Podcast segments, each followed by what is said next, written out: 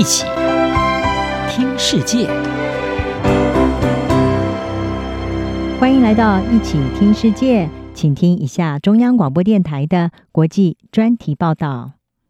今天为您报道的是：世界女子网球协会力挺彭帅，凸显中国市场武器失灵。中国最知名的体育明星之一，网球好手彭帅，十一月二日深夜，透过自己的新浪微博账号。指控中国国务院前总理张高丽强迫他发生性关系，两人后续发展了不对等的不伦关系。尽管贴文立即被删除，网络上也禁止讨论此事，但已引发热议。彭帅行踪一度成谜，在外界担心他的安危，并呼吁北京给出交代之际，中国政府辖下中国环球电视网透过推特公开了一封声称出自彭帅之手的电子邮件。内容宣称自己一切安好，但真实性立即引发世界女子网球协会主席赛门等人的高度怀疑。中国官媒之后陆续公布彭帅的照片和影片，包括现身与朋友的聚餐、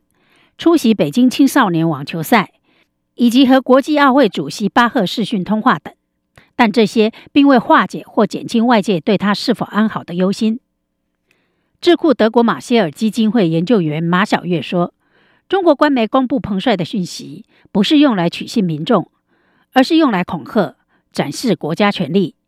北京明显在说：“我们告诉你他没有事，你怎么敢说不是呢？”在关系早已冷淡的情况下，彭帅事件将进一步加深西方对中国的不信任。之前的例子已显示，关于失踪人员，官方最初的说法都掩盖了当事人被关押的事实，这也是观察家对彭帅的担心。在美国拜登政府正在考虑对明年二月在北京举行的二零二二冬季奥运进行外交抵制后不久，中国官媒发布了所谓彭帅撰写的电子邮件。这或许并非巧合。中国宣称奥运与政治无关，是国际盛会，是世界各国运动员竞争的公平舞台。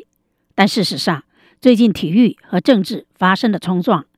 因为越来越多的国家和体坛名人和联合国。都要求中国必须提供证据，证明彭帅的安危状况，并对他有关中国前高官的性侵犯指控进行透明的调查。事实上，中国名人突然消失在公众面前，早已经不是第一次。例如，之前的阿里巴巴集团创办人马云、艺人赵薇，以及前国际刑警组织主席，也是前中国公安部副部长孟宏伟等，都是类似的情况。虽然这些人失联的本质可能不同，但都已经在西方国家形成一种看法，也就是北京不把法治和透明度当一回事。这次彭帅事件更有了新的状况，和其他案例相比，世界女子网球协会采取对抗性的回应。在此之前，大多数体育协会、球队或其他实体都会因为依赖中国市场而选择不在政治和人权领域跟中国起争执。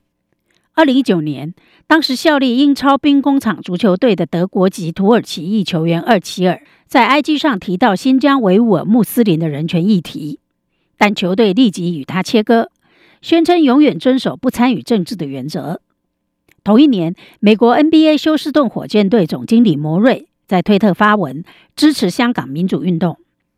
火箭队老板费尔塔蒂推文回应。表示摩瑞不代表球团发言，我们不是一个政治组织。尽管情况有所不同，厄齐尔和摩瑞只是评论在中国发生的事件，但世界女子网球协会发出不会在彭帅事件上让步的讯息，已经给北京带来一个以前从未遇到过的问题。过去十年，中国一直是世界女子网球协会积极扩张的焦点。以先前的数据来看，占世界女网协会收入很大的一部分，但世界女网协会主席赛门强硬表示，如果中国没有对彭帅的安危指控进行充分调查和说明，他愿意冒着失去数亿美元业务的风险退出中国。设在北京的中国体育内幕网创办人雷德尔指出，世界女网协会对彭帅事件的回应，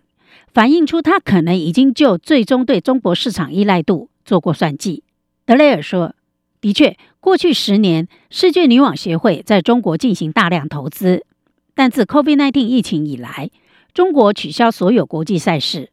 世界女网协会已学会如何在没有中国市场的情况下生存。德雷尔认为，